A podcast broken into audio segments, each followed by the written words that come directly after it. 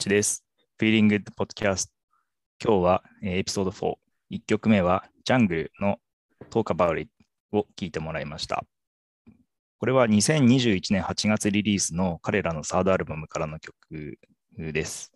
で、ジャングルはイギリス出身でロンドンで爆発的にヒットしているあの future disco のアーティストっていうことなんだけど、えー、2人組、ジョッシュ・ロイドっていう人とトム・マクファーランドっていう2人のプロデューサーでソングライターで、えーミュージシャンの人たちが組んでるユニットなんだよね。俺知らなかったよ、全然。うん、この前、あの、ソーっていうアーティストをかけたんだけど、ええそことつながりがあるし、あとはあの前回エピソード3であの FKJ の曲をかけたんだけど、そこでフィーチャリングされてたラッパーのバースっていう人が参加している曲っていうのもあって、うんえーまあ、名前を見て、お、君もここにいたかっていう感じだったかな。 future disco っていう言葉が出たから、確かに俺も今うん聞いて、ディスコとか、あとチックチックチックとか、その辺を思い出したから、あ、まそうかもしれないね。あ、うん、そういう系だよね。うん、かなりメロディーがこの曲もキャッチーだし、うん。あとは後ろで流れてるこうシンセの音、ストリングスのうん音のシンセとか、あとはなんかチュクチュクいってるような音とか、なんかそういうのがちょっと特徴的かな。あとすごいグルーヴ感があるよね、この人たちの曲は。まあこの曲もそうだし、他の曲も結構グルーヴ感があると思ってて、で、このアルバムはイギリスがロックダウンしてた期間にスタジオにこもって作ったっていうことらしいんだけど、まあ、作ってる時に考えてたことっていうのは、とにかく生々しくて、オープンで面白くて刺激的なものを作りたかったっていうことで。あのそういうのを目指して作ったっていうことらしい。うん。なんかあと、ストーンローゼズのフールズゴールドっぽいなとか、そういうなんか、うん。えーのを思い出して聞いて、すごいかっこいいなと思ったね。うんうんこまあ、この前、そう結構気に入ったってりょうくんも言ってくれたけど、そうそこれもね、似たようなお得っていうか、で、気に入ってもらえるかなって。あと、音の雰囲気で言うと、ベックっぽいう。曲もあるし、あうんー確かにね。あとね、ゴリラズっぽいのとかもあるし、アバランチーズっぽい雰囲気もあるような気がするね。ベックはよくわかるな、確かうん。うんうん。に。うんかなりベック、これベックなんじゃないのっていう曲もね、あるよ。うんうん今のも確かにベックのモデレのアうんアルバムの頃の、えーとうん雰囲気にかなり近いものは確かにあるうん気がしたし、うんあとやっぱ生音のディスコっていうのはやっぱり70年代後半とか80年代のあの辺の雰囲気はうんやっぱりあるって、まあ、まあ、リバイバルっていうわけでもないかもしれないけど、あのん全く古臭くないものとして捉えられてるから、うん。かっこいいなと思思った、すごい。いや、かっこいいよね。うん、ロンドン人気あるっていうのもね、わかるな。うあん。とさ、そうはさ、そういえばうん。1回目のエピソードでかけたけど、うんその時かけたアルバムが、なんか99日でオンラインからあの、うん引き上げるっていうアルバムだったあらしい。そうそうなんだよね。ううんん。で、ちょうどかけた日の3日後くらいうにん。亡くなってて、あ、そう、ギリギリだったね。そうそう別な曲に差し替えたけど、うん。レレコード買って改めて聞き直したけど、うんやっぱりかっこよかった、すごい。あれは、あのアルバムは。うんかっこいいね。うん。その前の4枚もかっこいいしね。その前の4枚は全部うんオンラインにあるから、うんそ。れもいいと思うし。っていう意味で言うと、うんあれだね。え、ソーとはどういうつながりがあるつながりは、つながりはいまいちよく分かってないけど、のうん。音の感触が似てるあ音のう感触。ん、あと受け入れら受け入れられ方とか、あとはそのプロデューサーがあの組んだユニットだっていうそのたあの構成、立ち位置は似てるかな。あのこの前、ソーのことバンドって言っちゃったかもしれない、言っちゃったけど、うん、彼らもあのバンドっていうよりはあのプロデューサーのグループだから。ああ、うん。なるほどね。うん、え、これはイギリスで今売れてんの？ジャングルは。売れてる、売れてる、売れてる。3枚目だけど、その前のアルバムの時から売れてるね。結構この辺がストライクっていうか好きな感じだよ、最近は。うん。でもこういうのってす、こう、うんそんなにやたらいるわけじゃないよね。やたらいるわけじゃないというか、なんつうのか今ね、でも結構いるんで、このジャズっぽい。とかソウルっぽさもあるし、うん。うん。まあ、ロックみ、ロック風味もあるし、みたいな。こんなのは他に誰だ誰とかになる他に、でも他、もっと、もっとジャズっぽくなっちゃうけど、のうん。あの、サウスロンドンの、あの、そうもそうだし、うんあとは、トム・ミッシュとかだとちょっと違うかな。トム・ミッシュはさ、好き、すごい好きだけど、受け入れる層は一緒なの。層っていうか、受け入れるこの、なんだ、うん。えっ、と、聞く、聞く側のエリアのゾーンは一緒な気はするけど、音はうんちょっと違うよね。あ、でも、まあそう、うん。でもトム・ミッシュもファンキーな曲あるか、あるな。あの人はやっぱギターの音に耳がいくよね。やっぱりうまい。めちゃくちゃうまいから。うん。そう。あとは Uniting of Opposites Opposites っていう、あの、ティム・デラックスのバンドとか。ああ、この前言ってたやつ？うん、そうそう。ううんん。その辺、エズラコレクティブとか。エズラコレクティブはジャズにやってくるよね、今度ね。ジャズだねかなりジャズに入ってくるよね。うん。かなりジャズかな。もううんうん。その辺か。うん。その中ではこのジャングルはかなりファンキーっていうか、ファンキーだね。踊踊る方だね。うん。うん。はい。じゃあまあ1曲目はこんな感じで。です。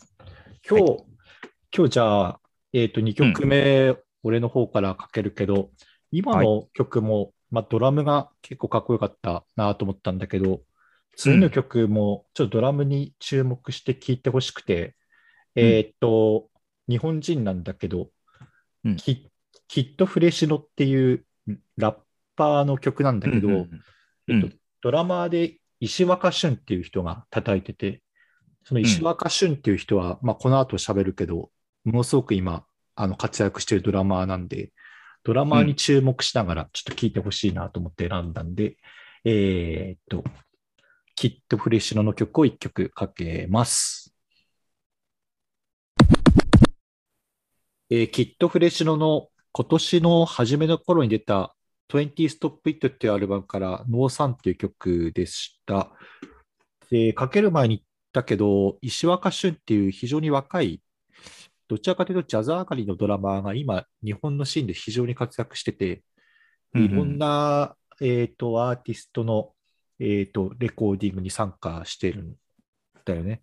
まあ、えー有名、ねううんん有名なところで言うと、まあ、くるりとか、うん。あと、米津玄師とかのレコーディングにも参加してるし、関電っていう、まあ、非常に売れた曲。うんうんうんうんあ、と、えっ、と、ミレニアムパレードって、あの、キングヌーの人がやってる、なんだろうな、アバンギャルドなユニットがあるんだけど、そこにももうメインで参加してたりとか、あと、星野源のアルバムに、あ、なんか曲にもクレジットされてたりとか、えー引っ張りだこだね。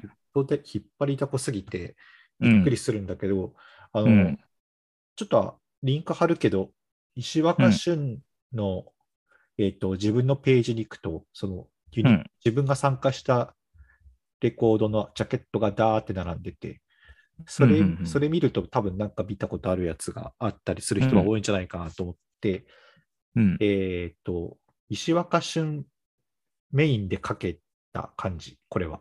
で、うんうん。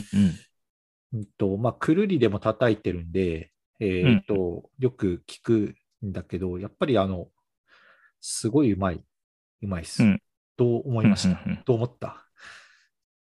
曲かっこいい。あの、ドラムもめ、ドラムすごいかっこいいね。うん。でも曲もかっこよかった。そうね、あの、うん。きっとフレッシュノって初めて聞いたけど、いや、これかっこいいわ、と思ったよ。あのね、うん。スチールパンがやってるんだけど、うん、このスティールパンも石若俊がやっている。これは別？スチールパンは小林ウテナっていう女性のアーティストが叩いてて、うん。で、うんうん。小林ウテナはあのソロでもやってるし、あと、うん。多分そのうち書ける気がするんだけど、ダンっていう日本のうん。渋いけどかっこいいバンドがいるんだけど、そのバンドでも、あのほとんどメインで参加してるみたいなスチールパン奏者が、えー、スチールパン奏者がスティールパンの響きは癒されるよね。そうね。スチールパンだと、あの、バファロードーターの大野由美子、うんあの人もスチールパン奏者で、あの、ああ、そうなんだ。うんリトル、リトルテンポとかで叩いてるのよ。リトルテンポってあの、レゲエの、うんうん。あのうんうん日本のバンドだけど、えっとうんかなり前に2、3回、リトルテンポのライブは見てて、そこに大体大野由美子が出てるんだけど、すごいかっこいいんだよね。スチルパンって叩いてるとこ、あんまり生で見ることないけど、ものすごくうん。あのかっこいい楽器なんで、あのうんやってみてえなってくらい思ったことあるけど、ちょっとやめなんか一回 説路上でやってるの見たことあるな。あ、マジ？え、生で見たことはない。生で見た。あ、生ではず、ライブとかでは見たことない？例えば。ライブで見たことあるかなちょっとその路上でうんストリートライブみたいにやってるのは見たけど、叩く場所で音が変わるんだよね、あれね。面白いよね。うん。で、あの、結構あの、なんだろう、うん体が動くんだよね。あの、なんか、うん。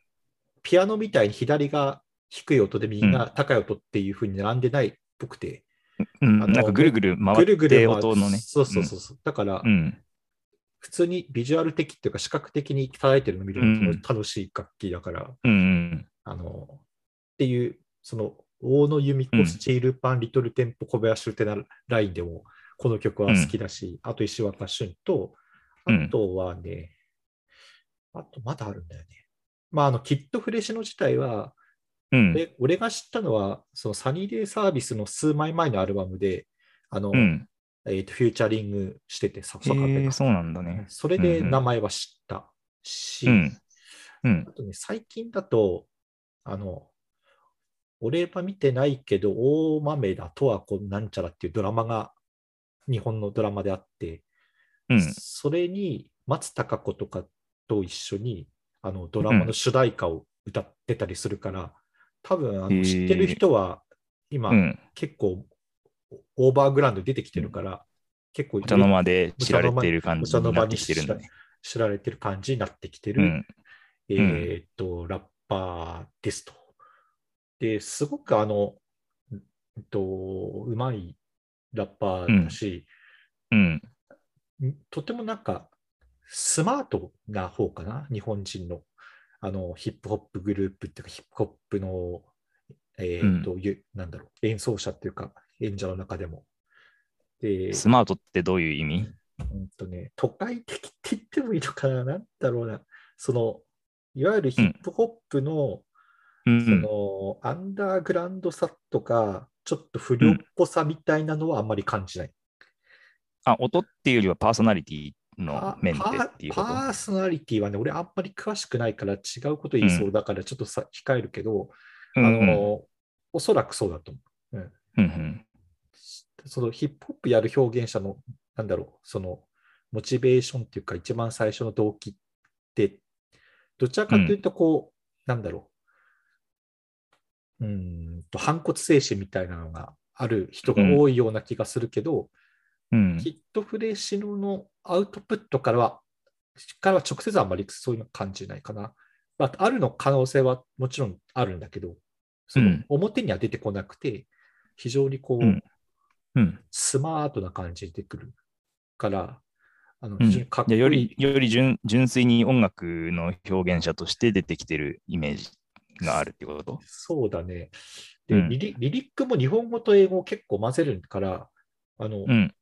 なかなかほどこに言いたいことがあるのかを、なかなかつかみづらいです。でもそれがいいの、いいっていうか、うんうん。あのお音として聞く分には非常に心地よいので、そうだね実はかっこいい。うん。うん。実はこのうん。20 Stop It は、俺多分今年の日本人のアルバムだと今のところ一番好き。他の曲も非常にかっこいいので、かけようかけようと思ってなかなかあのかけれず4回目でようやくかけたかなところなんで、あのおすすめではある。うんうん。うん。なるほど。うん。あとは石若俊はね、でもそう石若俊の話に戻すんだけど、うんともうなんかね、すごい子供の時からね、あの才能をこういろんな人にすげえすげえって言われてたらしいし、自分もす12歳くらいからプロのドラマーになるっても決めてたみたいな感じで、へでー芸うん。東京芸大に行って、うん。打楽打楽器科で、うん。えー、と学んで、そこで理論,、理論とかも学んで、うんで、アメリカとかにも留学,、うん、留学してるのがすごい、あの、うんちゃんと勉強もした上での演者なので、うん。なるほど。芸大に行ってやってるのね。そう、今で芸大で、芸大で出てるね、日本人のアーティストって結構いるよ。ほちょっと、そうなんだ。うんうん。あの、さっきのうん。キングヌーの人とかもそうだし。うん、だから、それは楽器演奏者としている出てるっていう感じなの？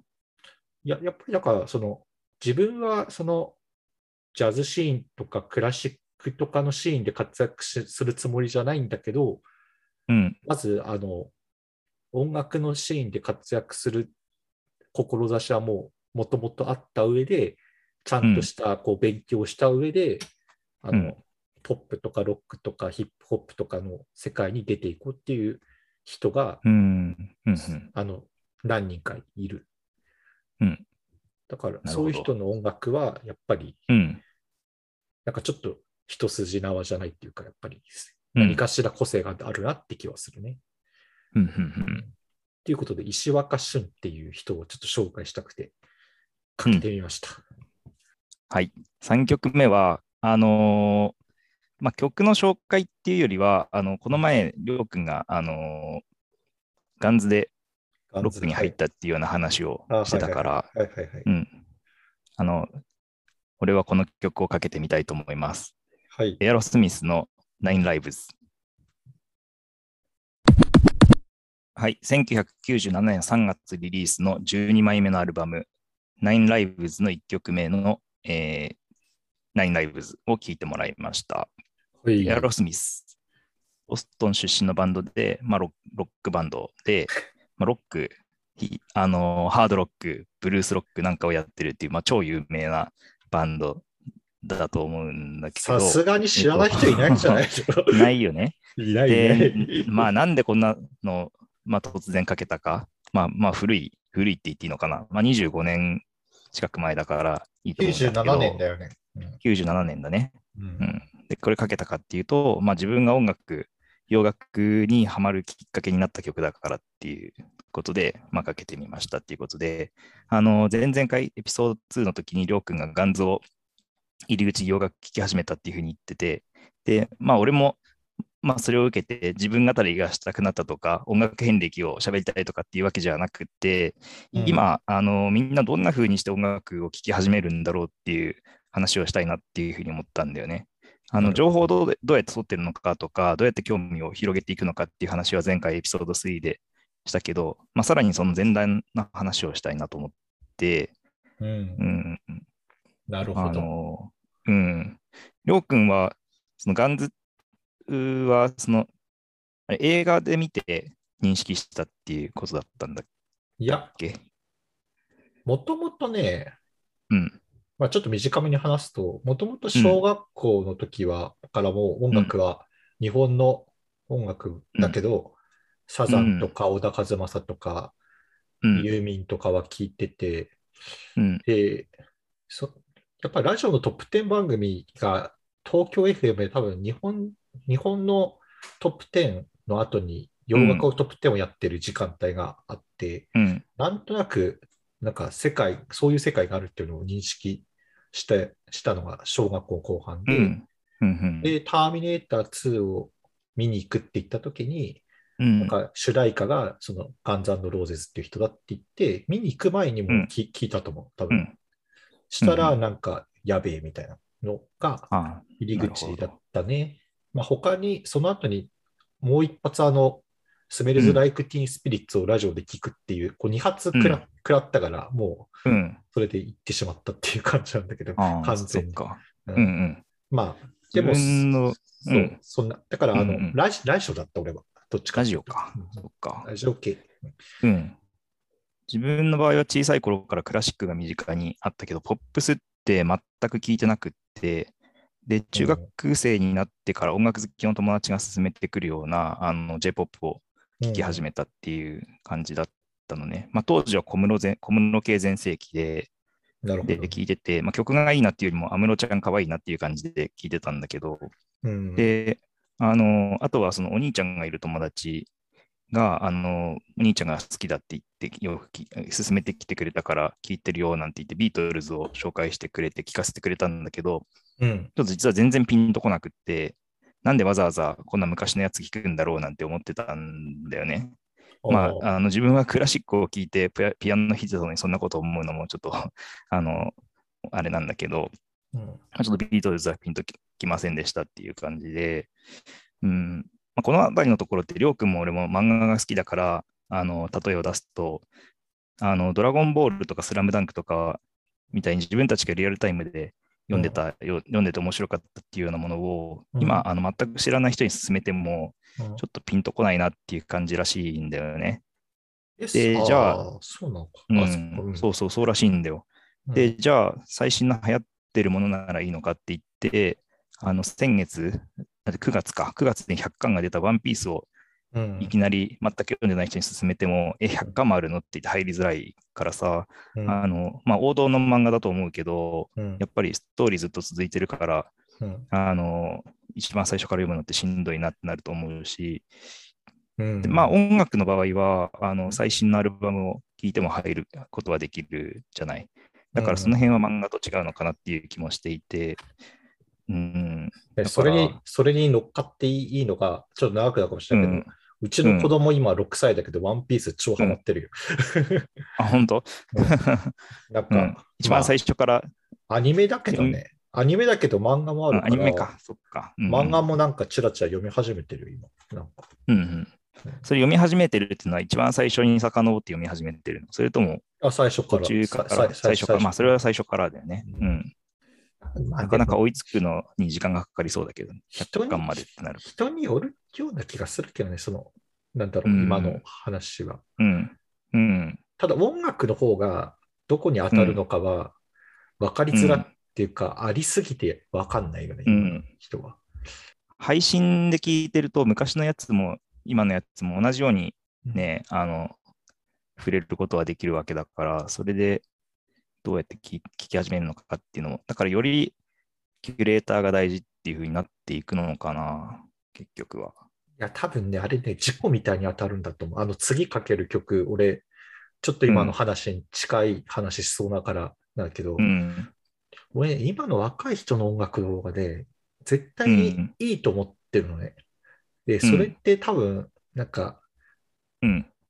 えーっと、全くこう、全部の過去のアーカイブにフラットに触れれるからさ、うん、なんかこれがいいと思ったらひたすらそこを調べれちゃうから、それで自分の表現にそれが出出るんだと思うんだよね。だから、うん。あのー基本的には今の環境の方が音楽作る人にとってはもう全然いいと思う。うん、で、あとは当たるか当たらないかだからもう事故、事故だと思う。だから当たんない人は絶対一生当たんないし、うん当たったら当たった、当たってしまえばもうあとはもういくらでもいけると思うんだよね。うん。だから、ま、俺らの頃は音楽好きの人がやってたような聞き方が今もっと簡単にできるっていうことなのかな。そう。そう昔に遡ってどんどん聞くあのバンドとかさ、聞うんくジャンルとかを広げていったわけじゃん、俺らも。うん。うん。だからそれがもっと簡単にいや、そできる。そう、簡単だし、金か、まあ、簡単に言うと金がかからないよね、全く。そうだね。手当たり次第買いあさってるとか、なんか、ジャケット買いとかしてたよね。そうだね。あと、レンタル、レレンタルいっぱいしたりとか、うん貸し借りもしてたしな。その中になんでエアロスミスなのかっていう話をしてないぞ。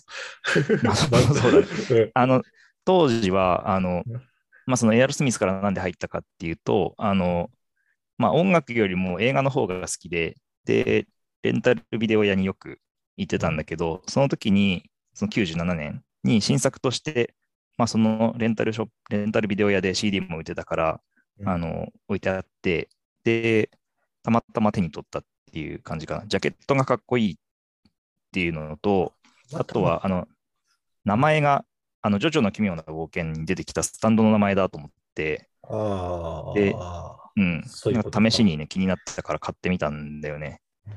まあ、よく買ってみたなって思うけど、まあ、ち視聴してそれで買ってみたんだけど、かっこいいなと思って。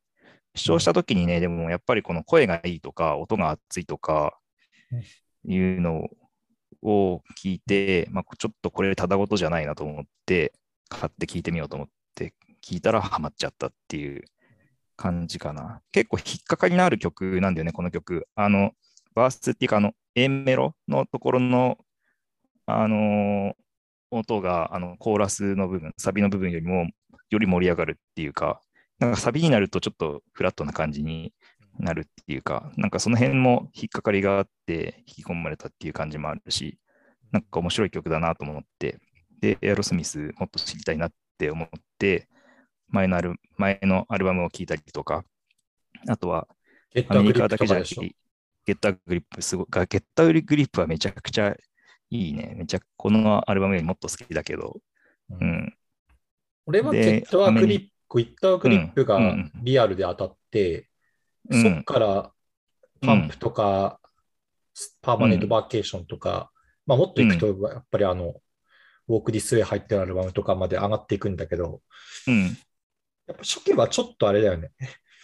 うん。そちょっと古臭く感じるよね、ロックスとか。でも、かっこいいけど、かっこいいけど、その、ゲッターグリップが、音としてやっぱりか、なんだろうな、すすごい、立ってたんだよね、この時の。うん。うん。音作りがやっぱりすごくモダンになったのが、うん。の完成形みたいなアルバムだと思うんで、ゲッターグリップが。やっぱりそうだね。うん。非常に良かった、これは。うんっうん。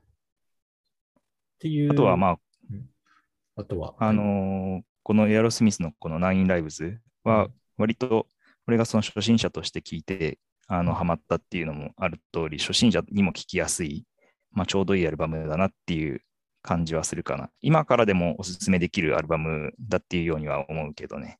なるほど。うん。で、まあ、これ聞いて、エアロスミスの他の聞いて、その後イギリスを聞いたらイギリスにもっとハマっちゃって、UK ロック大好きになったんだけど、それはオアシスとかってことだよね。オアシスだね。うん。うん。そうね。そう。だからまあ、友達の勧めっていうので聞き始める人が多いのかな、音楽だと。俺はその J-POP は友達の勧めで聞いたけど、ただ、洋楽に関しては店で見つけてっていう感じだから、まあいろんな入り口があるかもしれないけど、その辺が今どうなのかなって、ちょっとあの、あの、答えを持ってないけど、あの、なんとなく思ったっていう感じかな。映画はまた違うじゃん、音楽と。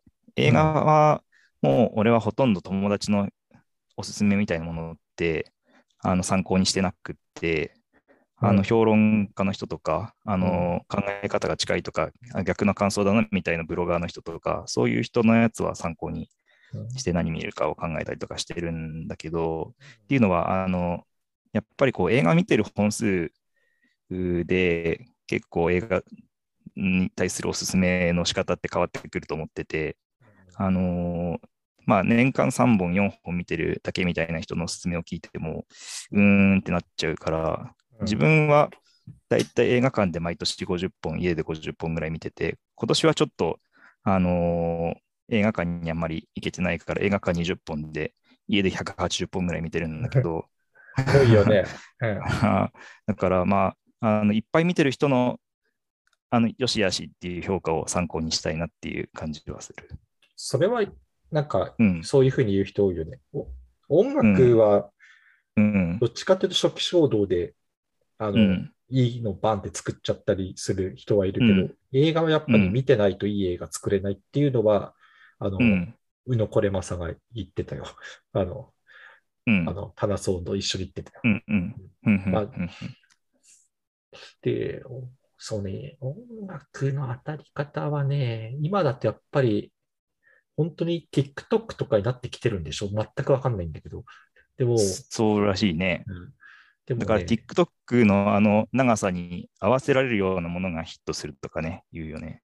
そうらしいけどさ、でも、オリビア・ロドリゴとか？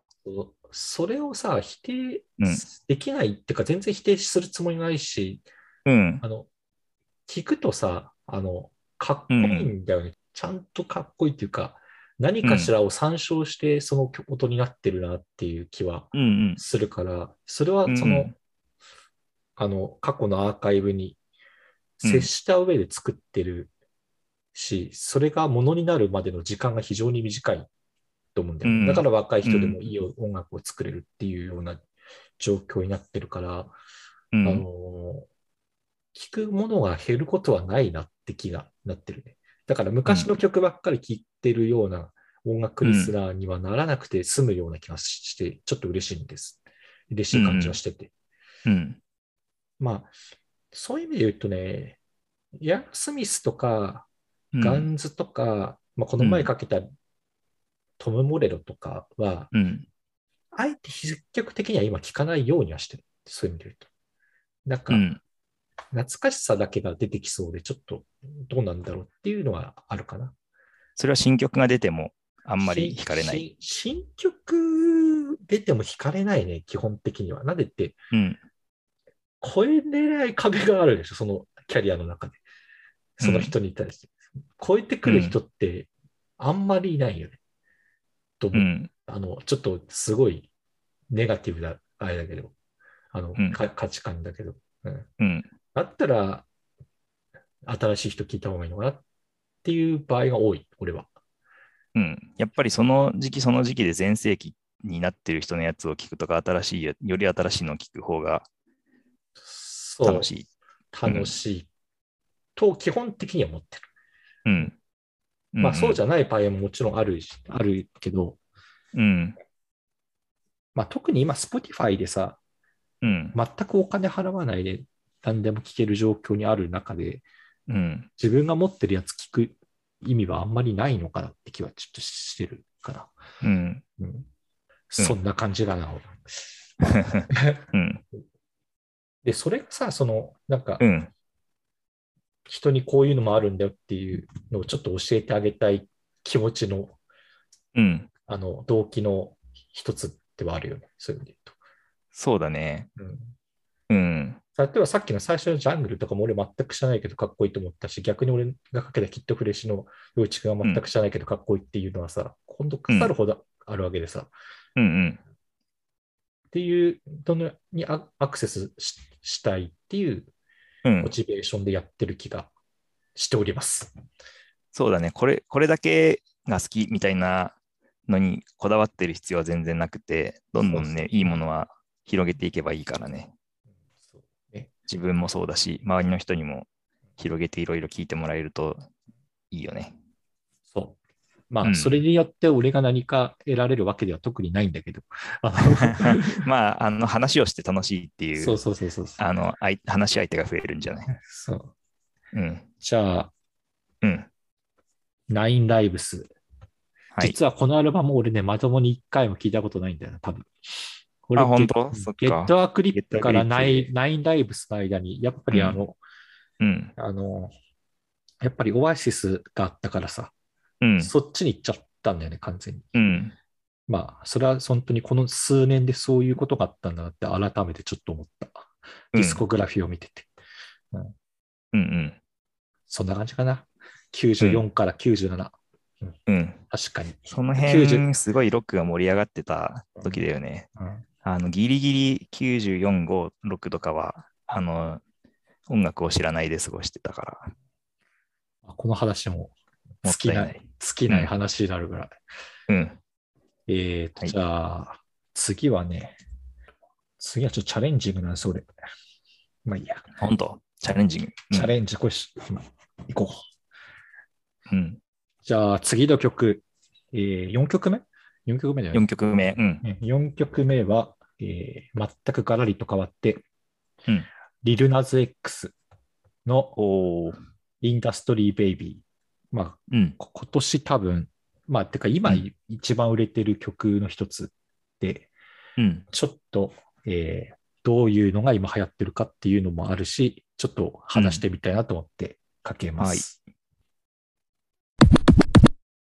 えリルナズ X のインダストリーベイビー。えー今年9月に出たファーストアルバムモンテロっていうのにも入ってるし、まあ、シングルとかでも出てたと思うんだけど、うん。えっと、今、今、アメリカで、まあ、一番売れてるとは言い過ぎかもしれないけど、もう相当売れ、売れっ子のえー、ドレイクかリルナズかみたいな感じね、レイクかリルザーかカニエかみたいなみたいな感じになってて、うんで、まあ、正直言うと、この辺のうん。ラップの曲は、うん。もうあり,、ありすぎて、まともに向き合って聴ける量じゃないくらい出てる、じゃない、うん。出てると思ってて、うん。まあ、すまあ、このリルナズ X ももちろん名前は聞いてたけど、知ってたけど、数曲チャラチャラって聞いて、うん、っていう感じで、あの、うん流してた感じなんだけど、うんうん。アルバムっていうのが出たから、ちょっとうん。一回パーってちゃんと聞いてみたら、うん。おお、いいな、みたいな感じでなって、ちょっと今日かけてみたっていうところが、えっ、と、うん。きっかけで、動機か、動機です。とうん。音音がやっぱりすごい、やっぱりモダンっていうか、うん。えっ、と、ラッパの音とベースしかないみたいなトラックの上に、相当ポップな、これラップっていうのっていう感じだよね。もうちゃんとメロディーもあるしさ、うん。っていう、すごい聞き、すごい聞きやすいけど、その低音の出方がものすごいは、あの、ローに来るような低音が出てるので、うん。まあ、アメリカの曲ってほとんどこういうような作りになってると思うから、それこそビル、うんうん。ビリー・アイリッシュもそうだと思うんだけど、そういうのの、なんだろう、かっこよさっていうのが非常によく出てる曲かなと思ってかけたんだけど、洋一くんはうん聞くかい、こういうのは？えっとね、リルナズ X はね、さらっと聞いたよ。やっぱさらっとで終わるよね、なんとなく。さらっと、いや、あのーうん、ドレイクとカニエはちゃんと聞いたけど、リルナズはさらっとだったかな。うんこの人だ、なんかめちゃくちゃ売れたけどさ、あの、えっ、と、オールドタウンロードうん。で、あれはやっぱり TikTok が影そうそう響して、うんうん、大ヒットしたっていうことだと思うけど、もともとこの人って、ラッパーとかヒップホップの人とかじゃなかったじゃないない？なんか急に、もともと YouTuber だよね。そうそうそうそうそう。で、であの、うんうん。で、まあなんか安いあの音楽、あのビートを買ってきて、うん、あの曲作ったら売れちゃったみたいな。そうそうそなうんそうか。ね、うん Nine Inch Nails のバックトラックをそうそうそうそう30ドルで買ったみたいなね。そうそうそう。うん。うん。で、あの、そういう情報は、あの、ウィキとかに見ると出てるから、うん。あのそうんっから入っていくと、そりゃドレイクの方がいいだろうとか、カニエの方が金かかってったろうみたいな感じになるんだけど、うんあのそういうの一回取っ払って聞,、うん。聞いてみたのね、アルバムを上から。うんうん。チラチラっと。したらさ、これすごいポップだし、聞きやすいし、うん。でもうん。ビートはしっかりなってるし、うん。いいんじゃねって俺はちょっと思った派なのね。それこそうん。ど、加入とかね、重すぎてね、最後まで聞けないっていうところも正直あって、あの、長すぎる。長すぎるとか。う、ん。長すぎる。長すぎる、シリアスすぎるっていう、うん。まあそういう気持ちの人もいると思うのね、やっぱり、あの、普通の音楽リスナーとして。で、うん。それをこう、なんか、あまり、無理やり、こう、重いの聞かなくても、こういうのもいいと思って、そのまま受け入れちゃってもいいんじゃないっていう意味で、うん。あの、聞いたし、あ、かけたし、あと、さっきもちょっと話したけど、22歳なんだよね、まだね。そうなんだよね。うん。で、本当にここ数年でうん。音楽作り始めて、うん。ここまで行くし、うん。まあトラックとかは本当にすやっぱりシンプルすぎるから作れるんだろうなって気はするんだけど、でもうん。シンプルだからこそセンスってやっぱ出るしさ、うん。で、この、このこう、ぶっといビートがうん。2021年のあのぶっといビートダサかったよねってな、うん。なるのかな？俺あんまなんない気がしてて、実は。うん。あ、じゃあ長くつづあの聞き続けられる。な長く聴き続けられるっていうかね、うん。なんか、やっぱ音楽ってうん。結局低音の気持ちよさってにうん。結構いくような気がしてて。うんだから、今のしこう流れっていうのは、うん。低音がめっちゃ聴いてる曲がダサくなるっていうのはなんかあまり想像ができないから、あのうん。正常進化なんじゃないかって気はしてたりとかして、で、それをあのパソコンとかいろんな、あのデジタルの手手法でいとも簡単に作れてるようになってるっていうのが、うん。あの、まあ、かっこいいトラックをまずパッて作れるようになってて、で、あとはそのセンスの問題になってくると思うんだけど、うん。このリルナズ X はやっぱりなんかカントリーラップとか言われてたりしたってなんか書いてるけど、うん。やっぱりちょっと、あの、アメリカ人が聞きやすいような風味をちょっと醸し出しつつ、あの、うんいろいろ、エルトン・ジョンとやったりとかさ、フューチャーとやったりとかさ、うん。あの、オールドダウンロードはもうなんかすごい確かにカントリーって言われるのもわかるなっていうね、うん、っ感じだよね。うん。ていうようなことで聞いてて、だから、まあ、うん。言いたかったことは、その、それこそトラビス・スコットだ、カニエだ、ドレイクだ、ミーガージ・スタリオンだ、タイラーズ・クリエイターだっていっぱいいるけど、やっぱりアルバムでパッて出て、アルバムさーって聞くってことで、その人の作家性ってやっぱりわかるから、曲単曲単位でいい悪いはもちろんあるけど、アルバム出た時に一回まとまったやつ聞くことで、そ自分が好きか嫌いかっていうのは判断するっていうのは続くっていうか、そういう聞き方は多分やめ、おじさん的にはやめないんだろうなって気がした。だから、アルバム聞いていいと思った、これは、これは、この人。うんうんうん。なるほど。うんで将来的にまた振り返ってこれを聞くこともありそうん、あると思うよ、多う。う分。ん、うん。例えば今、あの振り返って NWA とか、うん。ノトリアス BIG とかを聞くような感じで、うん、あのリルナズ X をうん10年後とかに聞く。ああ、クラシックになるかどうかっていう話に近いような気がするけど、うん。あの、うんそうなってくるとまた話が変わってきて、うんそうん。そこまで残るかはまだわからない。ただ、まだまだまだデビュー、デビューっていうか、これは1枚目のアルバムとしては1枚目、アルバムとしして1枚目だし、て。うん。あの、それこそ1枚で終わる人も世の中いっぱいいるから、うんうん。MWA とかのトレス BIG みたいにさ、なんか、あの、うんレジェンドっぽくなる人っていうのはさ、うん。何かしらのストーリーがやっぱりキャリアの中で作られてるからなるんだけどさ、うん。リルナズ X がどういう風になっていくかはさ、まだわからないので、うん。ただ、ここまで、この1枚目っていう作品だけを、にフォーカス当てて聞いた、聞く上では、俺はいいと思った。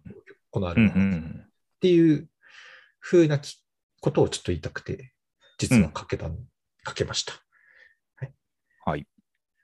じゃあ、5曲目いきますか。はい。えー、5曲目は、えーマイケル・キワヌーカの Beautiful Life っていう曲です。マイケル・キワヌカの制作中の4枚目のアルバムに収録中の曲 Beautiful Life を聴いてもらいました。はい。これは、えっ、と、ソウルとかジャズのアーティストの人で、うんノースロンドン出身で、2012年25歳でデビューして、えっ、と、今34歳の人なんだけど、えっ、と、もともとよく聞いてたのがマーヴィン・ゲイとか、オーティス・レディングとか、これソウルの人たちだけど、あと、フォークのボブディランとか、あとは、まあ、そういうレトロなやつばっかりじゃなくって、もっとあのモダンソウルって言われるようなディアンジェロとかも聞いて影響を受けてるっていうような、まあそういう人で、まああの曲作りにも、あのーそのあたりが影響が、まあ、にじみ出てるかなっていう感じがしてます。で、えっ、と、ソウとかも一緒に、あのーやってるのかな。あの、アーティストの活動としては。そのあたりのロンドンの人っていうことで、あの、かけてみました。そうの名前はよく出るね。よく出てる。ま あまあ、まあ、あの自分がもうすごいハマってよく聞いてるから、その周辺が、あの、ポコポコ出てるって出てくるっていうことなんだとは思うんだけど、ただこの曲に関しては、あの、あんまりこう、まあ4枚目のアルバム作ってるっていうことは聞いてたけど、あの、チェックししてなくって、あの、急に、あのー最近知って、ネットフリックスのドキュメンタリー映画を見たんだけど、コンバージェンス、危機の中の勇気っていう映画があって、その映画で、あの中で使われてたんだよね。オープニングと、あとそれからエンディングで使われていて、まあ、どんな映画かっていうと、新型コロナが蔓延する中で、世界の中でこう歪みが現れてきているっていう、そういった中で、あの社会の隅々で働く名もなきヒーローを追いかけたドキュメンタリーっていうような感じで、それはドキュメンタリーなの、ドキュメンタリー映画だね、いろんな、いろんな人が出てくる、まあ、群像劇ってなん、なんて、いろんな人をこう追いかけて、医療の最前線の人とか、あとは、まあ、ペルーの医療のざ最前線で、まあ、特にこうあの公公衆衛生がとかの教育が徹底しないような国で、あのまあ、こんなのじゃダメだっていうふうに嘆いてる人とか、まあ医療関係者の人とか、あとイギリスで病院の清掃に志願する人が出てきたりとか、あとアメリカでホームレスの人に仮設のトイレとかシャワーを提供する NPO の人とか、あとインドの火葬場で働く人とか、出産を控えてる夫婦とか、ブラジルのファベーラっていう貧困地区のところで、まあ、あの住宅が密集してて迷路みたいになってる街なんだけど、そこであの救急車、NPO の救急車の中に乗って道案内をする人とか、まあ、そんなような人たちが、まあ、出てくるっていう、そういうそれをこうなんかー。うん。うん。交互に流すみたいな構成なのかな、もしかしたら。そうだね、交互に出てくる感じ。うん。そこにこのうん。マイケル・キキワヌカがあのうんフューチャーされてる理由っていうのは何なんだろうね。あでも、この曲作りの時に、うん。レコーディングの途途中でインタビューで答えてるのが、この曲は困難な状況でも美し美しさを探そうとする人間の精神には真の強さがあるっていう気持ちにフォーカスを当てたかったっていうふうに言ってるから、うんうん。だからその映画の中身に符合するようなうん曲になってる。なるほど。うん。サム・スミス思い出したな、俺。まあ、その静かな歌い方とかもそうかもしれないね。と、あとはうん。アラ、アラバマ・シェイクスか。やっぱり。アラバマ・シェイクスっぽい。そうかかななかん俺ちょっとそれがあんまりよくわからないな。ラマシ X は好きだけど。うん。うんうん。ギターの感じとかは多分そうなんじゃないかって気がするけど。うん。うん確かにう。ん。これは、だから、イギリスの人だけど、ルーツはアメリカの音楽が多,、多かったよね。多いよね、おそらくね。そうだね。うんうん。UK ソウルっていうとさ、うん。エイミー・ワインハウスを思い出すね、でもやっぱり。あるかなエイミー・ワインハウスっぽさはあんまり感じないよね、雰囲気に。感じるっつうか、でも、うんルーツは一緒じゃないかって気がするけどね。違うのかな、うんいや、そうだと思うよ。絶対に。うん。これ、この曲は単品で今好きなの？なんか、何かと接合してこれが好きって感じじゃん、洋一くんは。いや、このマイケル・キワヌカいいなと思っていて、で、この曲がたまたま映画で出てきたからかけてみたっていう。映画の接合をね、なるほどね。うん。うん。それはネットフリックスで見るって言ったっけ、さっき。ネットフリックスで見られるよ。うん。うん。コンバージェンス。バージェンス。じゃあうんそこで見てみっか。うんソウルは今結構映画で多いよね。ソウルの、なんだろう。アレサ・フランクリンの映画とか。そうだね。うん名前忘れたけど。サマー・オブ・ソウルもそうそうそうそう、サマー・オブ・ソウルとかう、ん。すごい来てるから、うん。やっぱり世間的にちょっとブラックスライブ、ブラックライブスマターキーンじゃないかもしれないけど、どうしてうん。も表に出てる音楽家が黒人が多いと思ってて、で、逆にあの、アメリカの白人男性とかの表現がしづらくなってるっていうくらいになってるっぽいよね。今。あ、そうなのかな？うん、うん。何歌い合いか分かんねえっていうのは確かにあるような気がする、少し。うん。歌う動機とか歌うつ歌歌の強さとかがまずうん。出出づらくなってるよね。うん。もともと昔からこういるうん。ロックロックアーティストとかだったらまた違うけどさ。例えば、うん。まあこの前のトム・モレロとか、ブルース・スプリングスティーンとか、あのエディ・ベダーとかは、もううんちゃんと、なんつうか、何もそんなこと考えないでも出せると思うんだけど、若い、うん若かったりすると、なかなかうん。ね、いなくない？いる？いるのかな？アメリカはなんか、な？全然思い浮かばない。うん。ビリー・アイリッシュのお兄さんか。そういう意味でフィニアス。うん。そうそうそう。とか、うんあの人もすごい得意な、なんつうの、うん。で、でやってじゃん。っていうか、もう、なんか英才教育得てるみたいなところもあるからさ。うん。だからもうちょっと普通の人で表現しようとすると、何を表現すればいいんだろうっていうのにぶち当たるような世の中だと思うんだけど、うん。そういう意味で言うと、その、いろんなところからこういうソウルフルな、あの、うん。曲が出てきてる時代だし、それに、うん。それを聞きやすくなってるからさ、今。俺ら、あの、いわゆる Spotify とかで。だから、あの、うんすぐアクセスできていいなって思うような感じになってるよねって思う。うんうん。イギリスだとまたちょっと違うのかな。イギリスはさ、ちょっと、うん。また違うと思うんだけど、でも、うんそなんつうの、うん。イギリスはもうちょっとロックがもともと強いから、あの、あと、ももうちょっと言うと、その、国民性が求めるよね、ロックを。うんア。メリカ人はあんまり求めないと思うんだよね。あんまりもロックにこだわる必要こないだわる必要要ない。そうそうそうそう、イギリス人は、やっぱり、うん。あの、アイデンティティ的なところがあるからさ、やっぱり求めるから、なんか出てきたらフックアップするような感じはするよね、うんどうしても。うんで、それに対して、あの、期待に応えるようなバンドも出ていると思うんだけど、うんうん。だから、だからイギリスはそれと、この、キワヌカみたいな、その、うん。黒人の人とっていうのがクロスオーバーしてるとは思う。うん。アメリカで。うんうんうん。そうかもしれないね。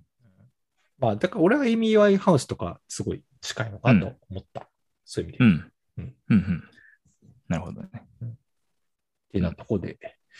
はい。じゃあ、あと、じゃあ今日の最後の6曲目は、えーっと、チャイ、日本の、え4人組バンドうんですと。まあ今3枚目かな。3枚目のアルバムが今年出て、うんえーそれがサブポップから出てるんだけど、うんうんうんアルバムから1曲かけようかなと思いますと。で、名古屋出身の、えっ、と、ガールズバンドだね、いわゆる、あのチャイは。で、うん。フジロックのルーキーや55とかで似てたりして、して、してまあ、うん売れてったんだけど、どちらかというと日本でも有名だけど、それこそアメリカのインディーシーンとかでも、すごい、有名とまではないけど、もうアメリカツアーとか何回も行ってたりして、うん。サウスバイサウスウエストとかにも出てたりとかしてるんで、まあ、非常に、えっ、と、俺も、ファーストの時からずっと好きかな。で、今のアルバムが、そのサブポップから出るって聞いた時にマジかと思ったのがまず一個と、で、うん。そのアルバム自体が、やっぱりそのコロナで、あの、家で、あの、作る時間が多くなったみたいで、もともとは、あの、非常に、いわゆるロックバンド、ちょっとレッチリっぽい部分もあったりするようなうん。ところもある、あの、結構、うん。えーと、ファンキーめなところを目指してるけど、まだそこまで演奏は行ってないけど、可能性は感じるみたいな、あの、バンドなんだけど、今のアルバムはすごい、なんか、うん。えーと、エレクトリックなような曲もあったりとか、ファンキーな曲もあったりとか、すごいメロな曲もあったりとかっていうので、えっと、うん幅が非常に広いアルバムになって、一応サブポップだからレコードでも買っちゃったんだけど、あの、非常に聞き応えがあるアルバムだから、うんちょっと今日の最後に紹介しようかなと思ってますと。はい。で、やっぱりあのピッチフォークとかにもあのちゃんとレビューは載ってて、うんうんそのコロナであの幅が広がったとかっていうようなことはそこで書いてたかな。うんで、今年フジロックにも出てるんだけど、ちょっと俺は見てないんだけど、多分良かったんではないだろうかと思う。うん。なるほど。うんで、まあ、どんどんでかくなっていくと思うんで、このバンドは。またライブ、ライブ復活するとおそらく世界中を飛び回るはずだから、うんもし知らないとしたら、これは知っといた方がいいバンドだと思うからかけます。要チェックのバンドだね。要チェックだね。うんまあ、曲はね、いろいろどれにしようか迷ったんだけど、まあ、エンディングっていうことで、うん END っていう、まあ、エンドっていう曲か。END って、ああの曲の中で言ってるけど、うんなんか、えっと、ブレイクビーツのドラムパターンがある、うん疾走感がある2分くらいの曲で今日は終わりにしようと思います。了解。じゃあ今日は4回目っていうことで、うんえーまだ続けようということはもう2人で決めており、よかったら聞いてください。りょうでした。陽一でした。